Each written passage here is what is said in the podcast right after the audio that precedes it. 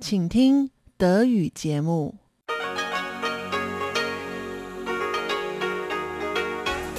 Hier ist Radio Taiwan International. Zum 30-minütigen deutschsprachigen Programm von Radio Taiwan International begrüßt sie Eva Trindl. Folgendes haben wir heute am Freitag, dem 18. Juni 2021 im Programm. Zuerst die Nachrichten des Tages, danach folgt der Hörerbriefkasten.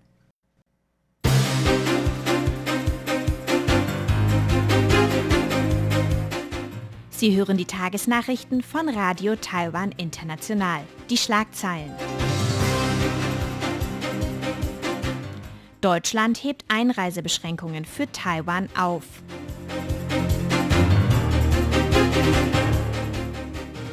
Regierung will TSMC Foxconn zum Impfstoffkauf ermächtigen.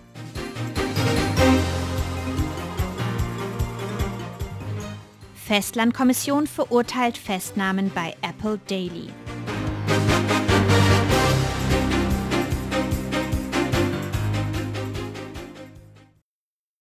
Deutschland hebt Einreisebeschränkungen für Taiwan auf. Ab dem 20. Juni werden sämtliche Covid-19-relevante Einreisebeschränkungen für in Taiwan ansässige Personen aufgehoben. Das gab das Deutsche Institut Taipei am heutigen Donnerstag bekannt. Seit März vergangenen Jahres hat die Europäische Union nicht notwendige Einreisen aus dem Ausland untersagt, mit Ausnahme einiger Länder mit niedrigen Infektionsraten. Ab dem 20. Juni können in Taiwan ansässige Personen nun wieder zu allen Reisezwecken nach Deutschland einreisen. Für die Einreise nach Deutschland ist ein Covid-19-Testnachweis, ein Genesenennachweis oder ein Impfnachweis erforderlich. Regierung will TSMC, Foxconn zum Impfstoffkauf ermächtigen.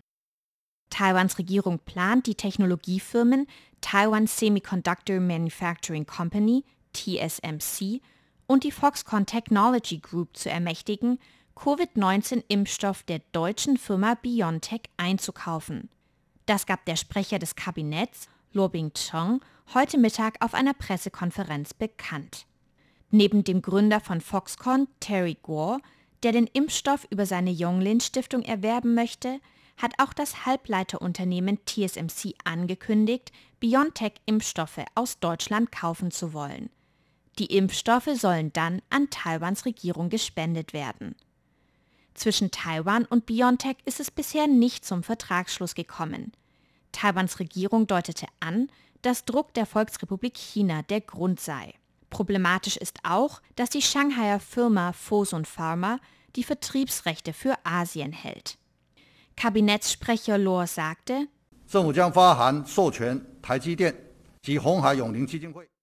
die Regierung wird mit einem Schreiben TSMC und die Yonglin Stiftung ermächtigen, Taiwans Regierung beim Kauf von je 5 Millionen Dosen BioNTech-Impfstoff zu vertreten. Diese sollen direkt nach Taiwan gesendet und an die Regierung gespendet werden. Zudem gab das Präsidialamt bekannt, dass Präsidentin Tsai Ing-wen sich am heutigen Nachmittag mit Terry Guo und dem Vorstandsvorsitzenden von TSMC, Mark Liu, getroffen habe, um die Impfstoffspende zu besprechen. Zuvor hatte Terry Guo in einer Erklärung heute die Regierung wegen technischer Verzögerungen bezüglich des Impfstoffkaufes kritisiert. Außerdem meldete sich der diplomatische Vertreter Taiwans in Deutschland, Xie Zhiwei, heute auf Facebook zu Wort. Er sagte, dass er intensiv mit deutschen Behörden und der Firma BioNTech zusammenarbeite, um einen Impfstoffkauf direkt aus Deutschland zu ermöglichen. Festlandkommission verurteilt Festnahmen bei Apple Daily. Die Kabinettskommission für Festlandangelegenheiten hat die Festnahme von fünf führenden Journalisten der Zeitung Apple Daily und der Next Media Group auf Grundlage des nationalen Sicherheitsgesetzes in Hongkong scharf verurteilt. Das erklärte die Festlandkommission heute in einer Pressemitteilung. Am gestrigen Mittwoch hat die Hongkonger Polizei das Büro von Apple Daily durchsucht und fünf führende Journalisten der Mediengruppe festgenommen. Außerdem wurden Vermögenswerte in Höhe von 18 Millionen Hongkong-Dollar, ca. 1,9 Millionen Euro, eingefroren. Den Journalisten wird vorgeworfen, mit ausländischen Mächten zur Gefährdung der nationalen Sicherheit kollaboriert zu haben. Der Gründer von Next Media und Apple Daily, Medientycoon und Aktivist Jimmy Lai, verbüßt bereits eine Gefängnisstrafe auf Basis des nationalen Sicherheitsgesetzes aufgrund illegaler Versammlung.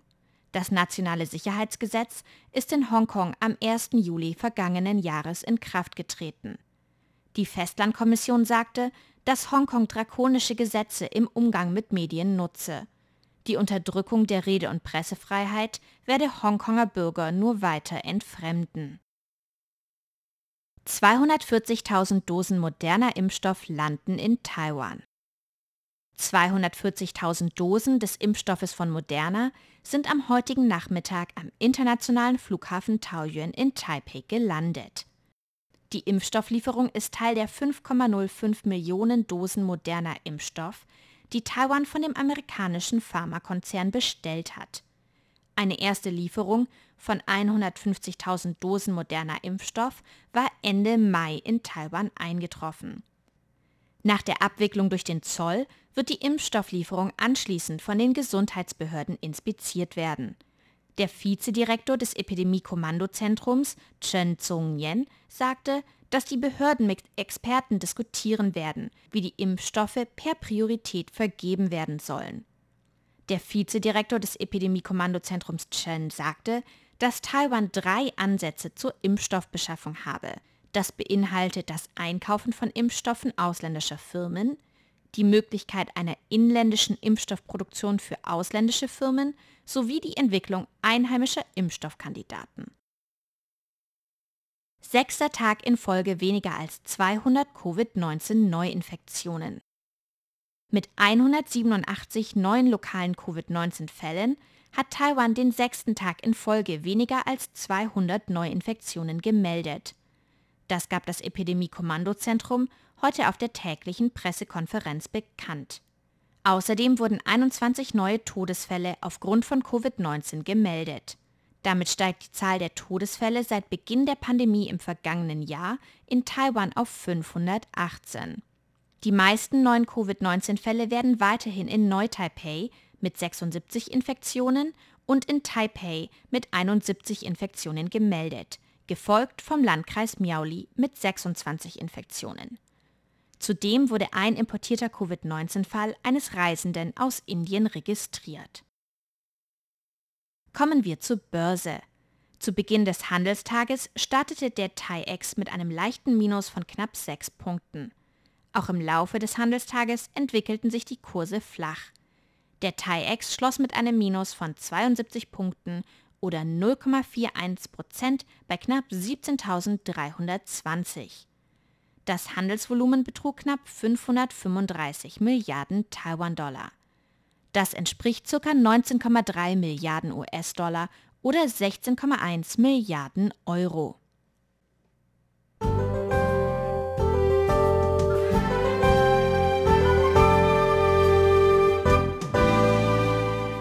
Es folgt das Wetter. In Nord- und Ost-Taiwan ist es auch heute wieder heiß und sonnig, mit Höchsttemperaturen zwischen 34 und 37 Grad. In Zentral- und Südtaiwan bleibt es teils bewölkt, mit Höchsttemperaturen zwischen 32 und 34 Grad. Insbesondere in Südtaiwan kommt es am Abend zu starken Regenfällen und Gewittern.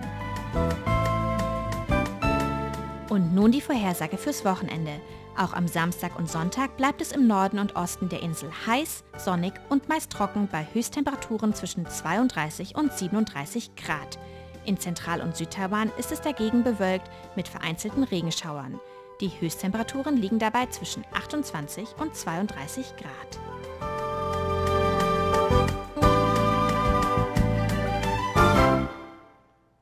Sie hörten die Tagesnachrichten am 18. Juni 2021 von Radio Taiwan International.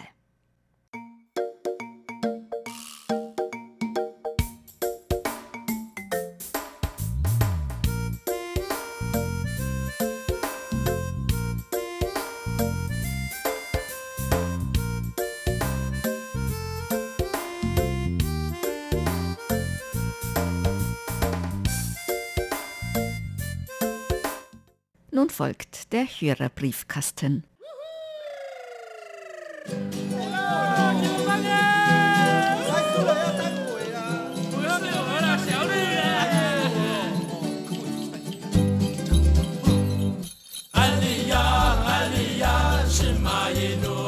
listen.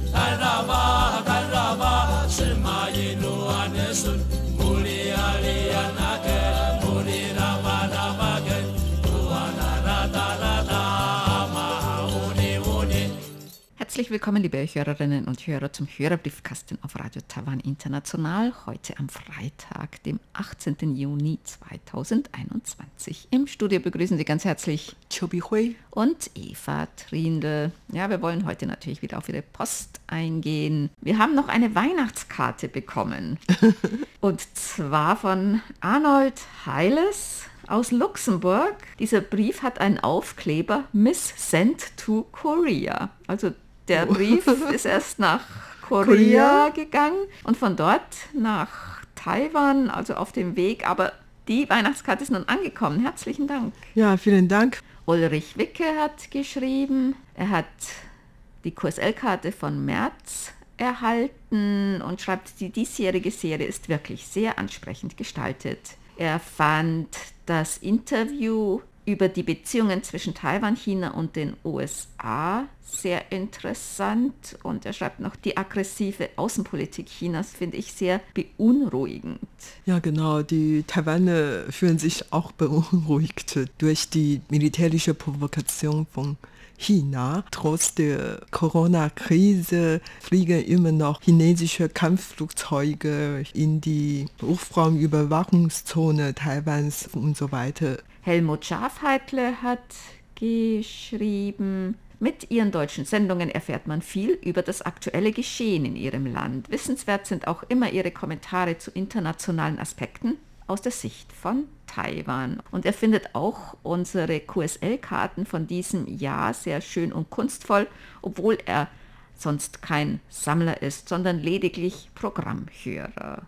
Ja, aber diese Karten sind wirklich schön, auch wenn man kein Sammler ist. Also ich finde die auch schön.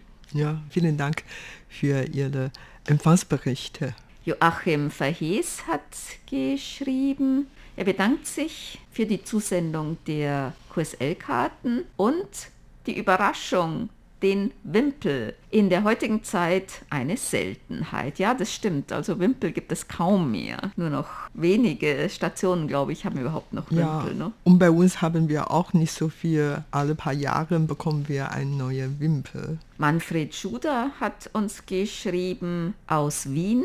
Er hat uns einen Empfangsbericht geschickt vom 14.04. Er möchte gerne eine QSL-Karte. Schicken wir natürlich gerne. Er schreibt sehr interessant, Ihr heutiger Hörerbriefkasten. Schade, dass Sie so unter Wasserknappheit leiden. Hoffentlich wird das bald besser. Ja, nach Einsetzen des Pflaumenregens kam wirklich eine Menge Regen runter. Ne? Und Manfred Schuder schreibt noch, er findet es traurig, dass wir nur AstraZeneca-Impfstoffe haben. Er glaubt, dass BioNTech besser sei. Er wurde damit schon zum ersten Mal geimpft. Keinerlei Nebenwirkungen. Und ja, mittlerweile hat Taiwan auch bereits moderner Impfstoffe bekommen. Wir warten, was halt da noch kommt. Aber mit Pfizer BioNTech gab es ja Probleme, weil der Vertrag, der eigentlich schon so gut wie unter Dach und Fach war, wurde dann von BioNTech nicht unterschrieben, weil es gab wohl Probleme. Die haben einen Partner in China und ja, deswegen hat Taiwan eben noch keinen BioNTech bisher bekommen. Johann Roff hat geschrieben, er hat uns eine Menge Empfangsberichte geschickt von März und April und er schreibt noch PS, kann ich nochmal die Februar-QSL-Karte halten? Die Karte hat mir gut gefallen, können Sie natürlich. Und er hat noch eine Frage, gibt es eigentlich Unterschiede in der Bevölkerung? Sprache, Dialekt zwischen Nord- und Südtaiwan, wie zum Beispiel sprachlich zwischen den Nord- und Süddeutschen. Also in Taiwan wird Hochchinesisch gesprochen, auch als Mandarin bezeichnet, dann Minnan oder Taiwanisch, außerdem Hakka, Und dann gibt es noch verschiedene indigene Sprachen, die zum Teil auch wieder Unterdialekte haben. Aber es gibt auch Unterschiede zwischen Nord und Süd. Also im Norden kommt man sehr gut mit Hochchinesisch, doch im Süden wird sehr viel auch Minan oder Taiwanisch gesprochen. Ja, tatsächlich. Und selbst wenn man äh, Minnan spricht, dann gibt es auch Unterschiede zwischen die Minnan-Sprache in Nord-Taiwan und in Süd-Taiwan. Und auch in Hakka, ich bin ein Hakka, dann äh, sprechen wir auch äh, unterschiedlich. Und ich weiß jetzt nicht, ob das mit Nord-Taiwan, Süd-Taiwan zu tun oder aus dem Herkunftsort zu tun. Auf jeden Fall, ich sage zum Beispiel, nach Hause kommen, Sonnenlei, heißt dreht sich und dann zurück. Mhm. Und in, mein Mann, äh, seine Familie aus Südtaiwan kommt, die sprechen dann Guilai, Guilai, eher so klassische Chinesisch. Mhm, zurückkommen, wirklich zurückkommen. zurückkommen. Also muss man sich nicht drehen, mhm. aber wir drehen uns zuerst und dann zurückkommen. Also Macht es gibt, ja Sinn, das ist ja schon, schon ganz logisch. Ja, genau, aber mhm. Guilai, Guilai, das ist wirklich ganz klassisch. Also es gibt ja sehr viele verschiedene äh, Bezeichnungen für ein ein Ort oder ein äh, Dinge. Es kommt immer darauf an, woher diese Gruppen eingewandert sind. Die sind ja die meisten schon vor ein paar hundert Jahren aus China eingewandert und manche waren Hacker aus der Guangdong-Gegend aus Südchina, manche waren Hacker vielleicht aus der, einer anderen Gegend, die haben sich dann in bestimmten Gebieten wieder in Taiwan angesiedelt. Von daher spricht man in bestimmten Gebieten dann vielleicht vorherrschend diesen einen Hacker-Dialekt, Unterdialekt, in der anderen diesen anderen Hacker-Dialekt, genauso mit zum Beispiel Taiwanisch oder Minnan. Und das wurde auch ein bisschen dann wahrscheinlich wieder weiterentwickelt. Und so kann man nicht wirklich sagen Süd- und Nord-Taiwan, aber man kann sagen, dass zum Beispiel äh, in Nord-Taiwan wirklich mehr Hochchinesisch gesprochen wird wie in Süd-Taiwan. Ja, und zwar nicht nur in Südtaiwan oder Nordtaiwan wegen der geografischen Unterschiede, sondern auch ähm, zwischen den unterschiedliche Generationen. Äh, die Sprache ist sowieso eine sehr interessante Kunst und von Zeit zu Zeit, von Ort zu Ort, da gibt es natürlich sehr viele Unterschiede. Johann Ruff hat uns hier noch einen Aufkleber drauf gemacht und er schreibt, ihn würde interessieren, was das für ein Absender des Briefes von 1971 aus Peking ist. Er kann die chinesischen Schriftzeichen nicht wirklich lesen und es würde ihn interessieren, wer damals der Absender war. Da steht Zhonghua Renmin Gongheguo Beijing Guangbo Diantai, also Volksrepublik China, Radio Peking. Das ist der Absender. Klaus Ergang hat geschrieben, er hat uns mehrere Empfangsberichte geschickt und er schreibt, in den Tagesnachrichten ging es unter anderem darum, dass das Verfassungsgericht die Jagdbeschränkungen für Ureinwohner für teilweise verfassungswidrig erklärte. Es ist, denke ich, erst einmal gut, dass die Ureinwohner das Recht erhalten, für ihren Eigenbedarf jagen zu dürfen und auch ohne detaillierte Beantragung rituelle Jagden vorzunehmen. Was hat es mit den rituellen Jagden auf sich? Und welche geschützten Tierarten die die Ureinwohner nicht bejagen dürfen, gibt es in Taiwan. Also rituelle Jagd oder Jagd, das kann man eigentlich nicht so allgemein sagen, weil das ist wirklich von Volk zu Volk ganz verschieden oder auch von Familie zu Familie. Zum Beispiel, ich weiß von den Pino Yumayan, die haben ein großes Fest am Ende des Jahres, also das geht normalerweise traditionell über zwei Wochen und da sind ganz verschiedene Rituale mit eingebunden, also von Ritualen, dass junge Männer in die Erwachsenenwelt aufgenommen werden, unter anderem auch eine Art Jagdritual, das heißt, die Männer gehen in die Berge und wenn dieses Fest beginnt, am 31. Dezember ist es jetzt immer, da kommen die von den Bergen zurück und dann beginnt sozusagen ein großes Fest, das über mehrere Tage dauert. Und das ist zum Beispiel ein Jagdritual eher, also weil das zu dieser bestimmten Zeit immer stattfindet. Und das wird eigentlich immer noch praktiziert in den Dörfern der Pinoyomayan, wenn man da Ende des Jahres, also Ende Dezember, in die Dörfer geht, da sind viele Männer schon weg in den Bergen. Die meisten jagen jetzt gar nicht mehr, sondern die haben so einen Jagdplatz und da kochen sie zusammen, schwätzen und sind froh, dass sie mal ein paar Tage ihre Ruhe haben. Aber manche, die gehen dann auch jagen. Das wäre ein Beispiel für eine rituelle Jagd. Und in Nationalparks darf niemand jagen, auch nicht die Ureinwohner, egal welche Tiere, geschützte, nicht geschützte, da darf man nicht jagen.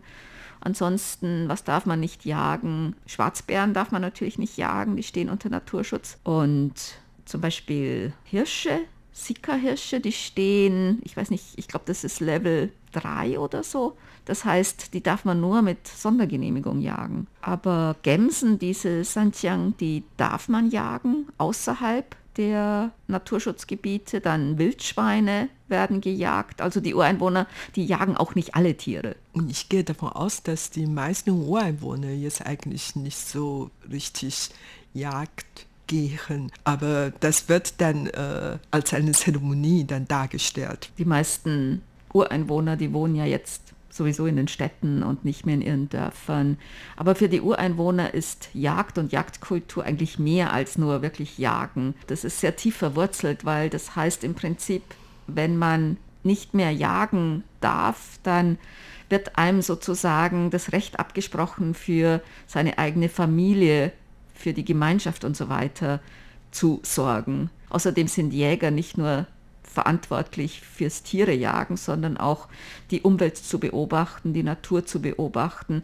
Die wissen dann genau, äh, wo es Wasserquellen gibt, äh, wo es bei Starkregen sicher ist und nicht, wo man sich ansiedeln kann und nicht. Also die beobachten auch die Natur genau. Das heißt, das geht weit über die eigentliche Jagd hinaus, die Kultur des Jagens. Wir haben Post bekommen von Heinz-Günther Hessenbroch. Er hat uns einen Empfangsbericht geschickt und hat eine Frage. Hier ist es so, dass die Wildtiere immer weniger Lebensraum haben. Sie kommen den Städten und Dörfern sehr nahe, so auch der Wolf. Wie ist das auf Taiwan mit dem Lebensraum der Wildtiere?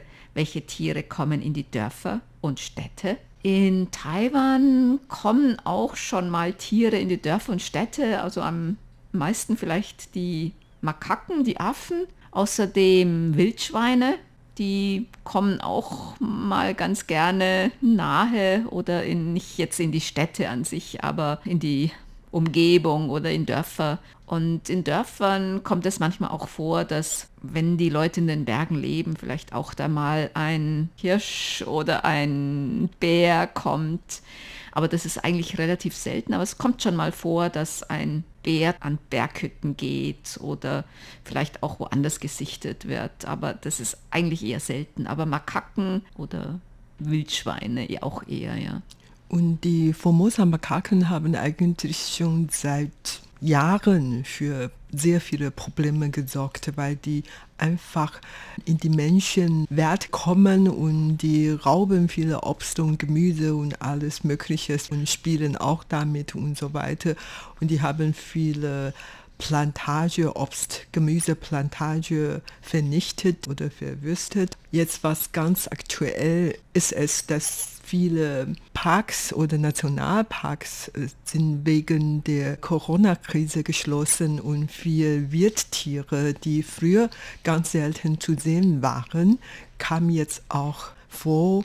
Die Ökologie hat sich dann ähm, wegen dieser Ruhezeit äh, sich dann wieder belebt und dann einige Tiere, geschützte Arten sind zu sehen, aber die kommen noch nicht in die Dörfer hinein. Das ist noch nicht so weit. Dieter Feltes schreibt, ihm hat die Geschichte über den Kaffee in Taiwan sehr gut gefallen und die Kultur des Kaffeetrinkens. Es gibt ja so viele verschiedene Kaffeesorten und auch wie er zubereitet wird. Wir trinken den Kaffee vorwiegend entkoffiniert und bleiben auch bei einer Marke, schreibt Dieter Feltes. Ja, in Taiwan gibt es ja auch Kaffeeanbau, aber nicht so viel. Also normalerweise, wenn man Kaffee aus Taiwan kaufen möchte, dann muss man vielleicht schon in die Gegend fahren und den da vor Ort trinken, weil nur kleine Mengen produziert werden. In der Gegend des Alishan, in Taidong,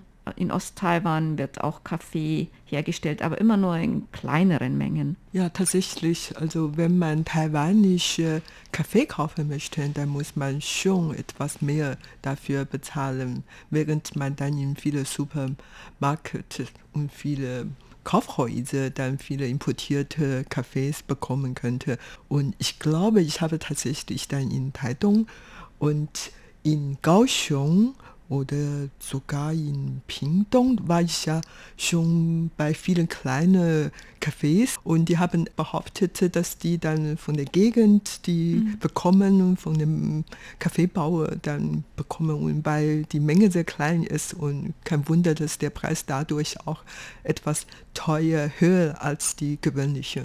Also normalerweise, was ein bekannter Name ist, ist der Gukeng Café in der Gegend von Gukeng und was die Kaffeeanbauer in anderen Gegenden angeht, wie Alishan oder Taidong. Da kann man das dann vor Ort trinken oder kaufen oder man kann das direkt bestellen bei dem Kaffeeanbauer. Die sind normalerweise vielleicht wirklich ganz kleine Familienbetriebe oder Einzelleute. Also die Menge ist wirklich nicht besonders groß aber sehr interessant auch, taiwanischen Kaffee zu probieren. Und entkoffinierten Kaffee gibt es in Taiwan sehr, sehr wenig. Ich glaube, in Cafés oder Restaurants oder so kann man das kaum bekommen, so viel ich weiß. Und ich kenne eigentlich nur eine Supermarktkette, die wirklich entkoffinierten Kaffee verkaufen. Frank Dombrowski hat uns geschrieben über unser Webformular. Er hat auch Reise durch Taiwan gehört und konnte die Erklärungen über die Ureinwohner gut nachvollziehen. Er schreibt nur schade, in nächster Zeit werden wohl Reisen nach Taiwan nicht möglich sein. Aber irgendwann, da ist es wieder möglich. Und dann freut man sich doch umso mehr. Ja, wir freuen uns ein Wiedersehen mit dir. Und Gabi hat den Gewinn erhalten unserer Aktion. Ihre Meinung ist gefragt, also die Umfrage. Mhm. Und da können Sie natürlich auch immer noch mitmachen. Und in diesem Quartal, was gibt es da zu gewinnen? Weil jedes Quartal gibt es einen anderen Gewinn und natürlich kann man jedes Quartal aufs Neue mitmachen. In diesem Quartal gibt es zu gewinnen eine Rucksack-Regenhülle mit der Karte der 100 wichtigen Gipfel Taiwans, dann ein Schlüsselanhänger mit Motiv Schwertlöwe, der ist glaube ich auch aus Holz, dann eine Stoffmaske, Schatzinsel Taiwan, das ist so eine Hülle, da kann man dann so medizinischen Mundschutz reinstecken und Bleistifte mit Motiven taiwanischer Snacks. Also damit kann man schreiben, da kann man auch drauf rumkauen, wenn man möchte. Ja, es handelt sich um keine kostbaren Geschenke, aber doch kostbar, weil das alles aus Taiwan sind. Und wenn Sie mitmachen möchten, also auf unserer Webseite oben, da sind mehrere Banner, dann das Banner, Ihre Meinung ist gefragt, dann klicken Sie rein. Da können Sie dann gleich online an dieser Umfrage teilnehmen. Dann kommen wir zu unseren Geburtstagsglückwünschen für heute. Bernd Seiser aus Ottenau hat geschrieben, er möchte heute ganz herzlich zum Geburtstag beglückwünschen Theo Ransmann in Ochtrop, Dr. Tim in den Niederlanden, Marco Lehner in Pirna, Sebastian Arndt in Remstedt, Edeltraut Willner in Traunreuth sowie Dieter und Annemarie Feltes zum 49. Hochzeitstag vom 16. Juni 1972. Den Glückwünschen schließen wir uns an und das war's für heute im Briefkasten. Sie hörten das deutschsprachige Programm von Radio Taiwan International am Freitag, dem 18. Juni 2021. Unsere E-Mail-Adresse ist deutsch.rti.org.tv. Im Internet finden Sie uns unter www.rti.org org.tv, dann auf Deutsch. Dort finden Sie auch weitere Nachrichten, Beiträge und die Links zu unserer Facebook-Seite und unserem YouTube-Kanal. Über Kurzwelle senden wir täglich von 19 bis 19.30 Uhr UTC auf der Frequenz 5900 Kilohertz. Vielen Dank für das Zuhören. Am Mikrofon waren Eva Trindl und Chobi Hui.